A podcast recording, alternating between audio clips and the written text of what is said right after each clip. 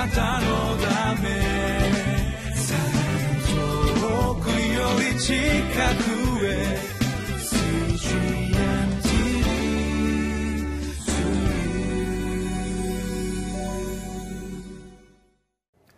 皆さんこんにちは。リビングライフの時間です。今日8日。聖書の箇所は使徒の働き24章10節から23節。タイトルは両親の呵責のない歩み。大胆な福音伝道。この箇所から恵みを汲み取ってまいりましょう。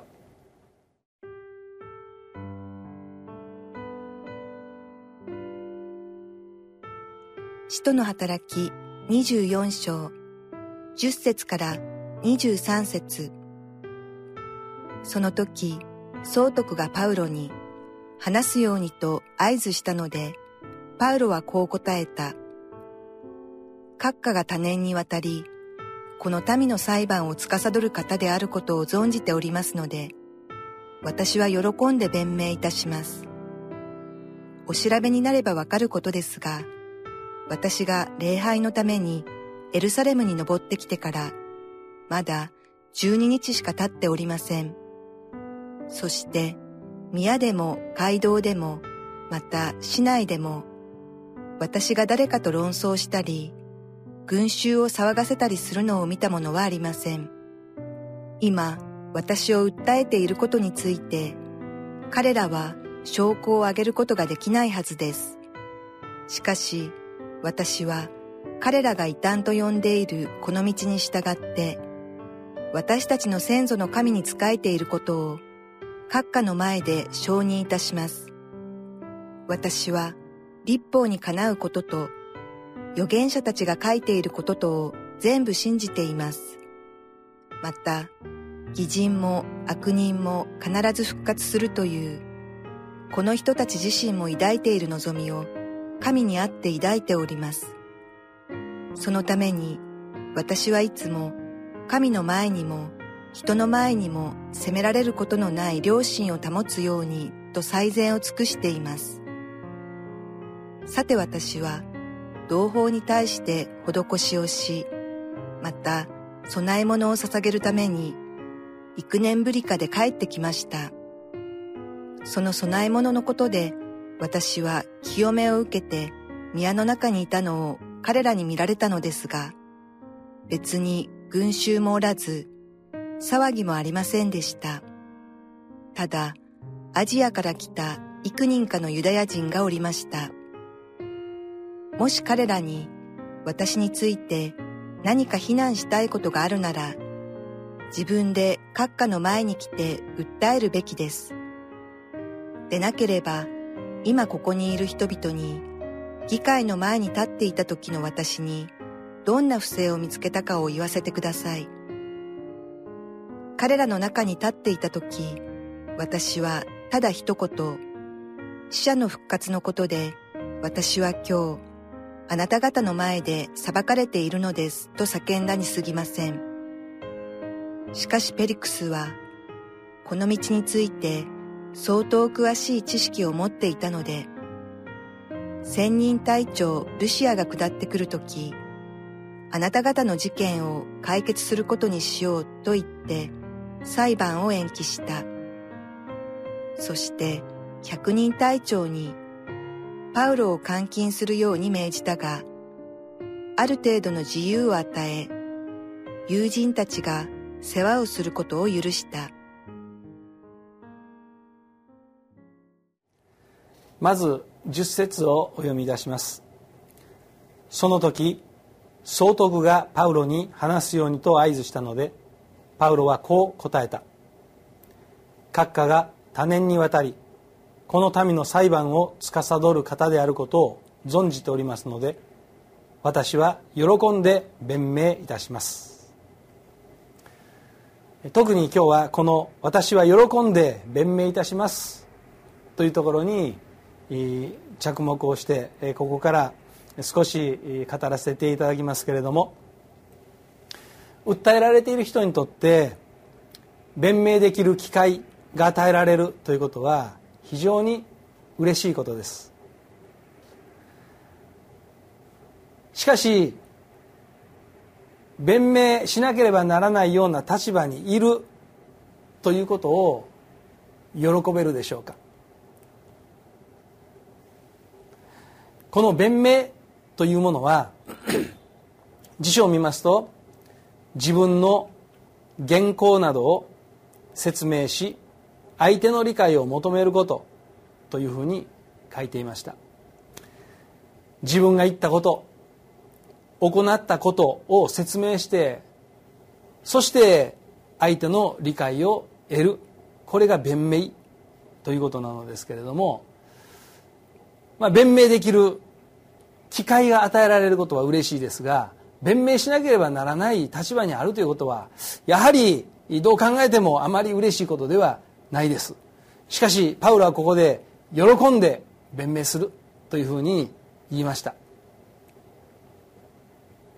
そして、えー、今日の箇所はずっとそのパウロの言葉が綴られているわけですけれども、えー、彼は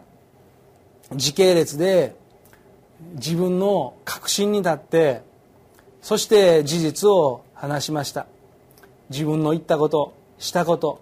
それを丁寧に説明していきました。さて、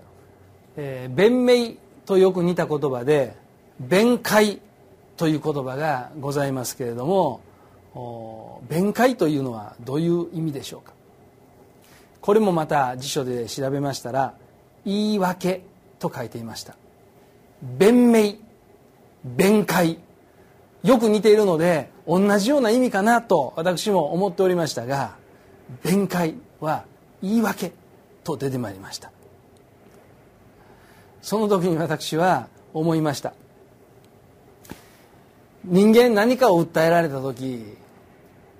自分には非がないということを確信しているなら弁明できると思うのですけれども案外弁解してしまっているのではないでしょうか。その言動の説明ではなくて言い訳を一生懸命していることってないでしょうか。特にその訴えの原因が、うん、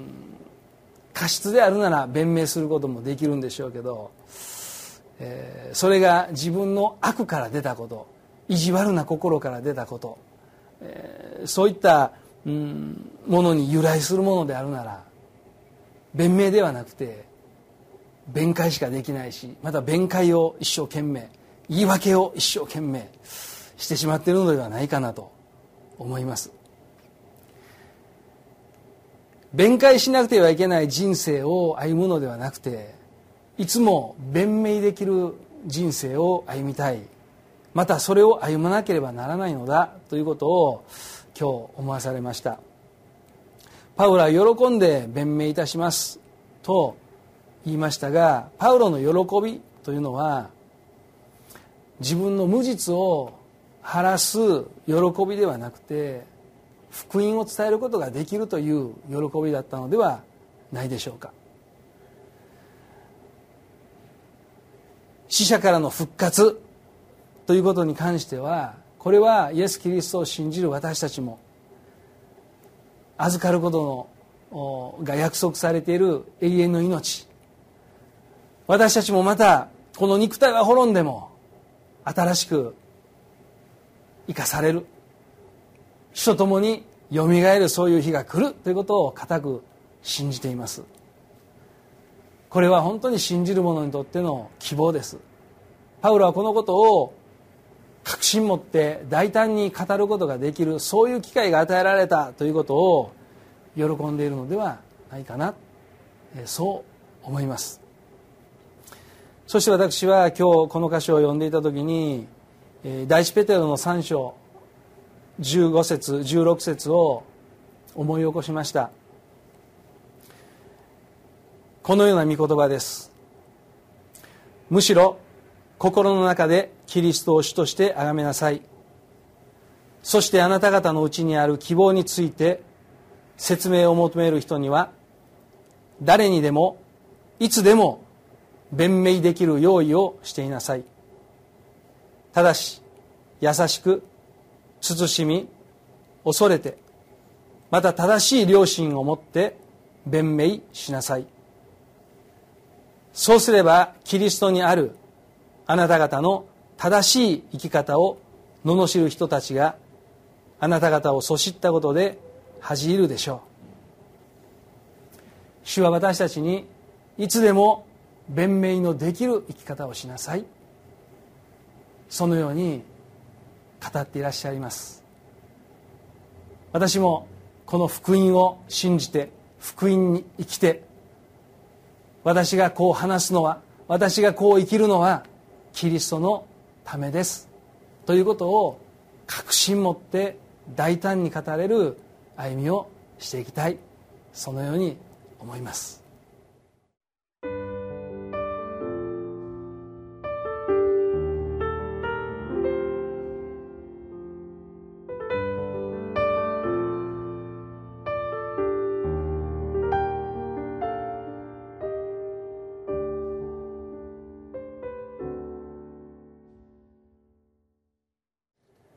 弁解をしてしまうことが多いのですけれども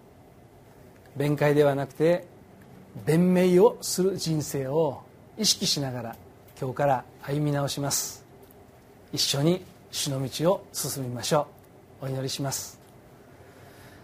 恵み深い天皇お父様あなたの皆をあがめます。キリストにあって救われその恵みに生かされているその十字架の恵みにとどまり続けていつでも主よあなたを明かしすることができるよう整えつつまた私たちの生き方が行いがその言葉が御言葉を土台としたものであるように人々から説明を求められた時誤解があって人々から訴えられた時私たちは確信持って慎んでへり下ってそして弁明するキリストを明かしするそのような生き方を歩むことができるよう聖霊様どうぞ助けてください。どこでもあなたの栄光が私たちの人生に表されてきますように主よあなたに委ねてあなたに信頼して従ってまいります。祝福を持って導きまた用いてください。イエス・キリストの皆によってお祈りします。アーメン。あなたのため遠くより近く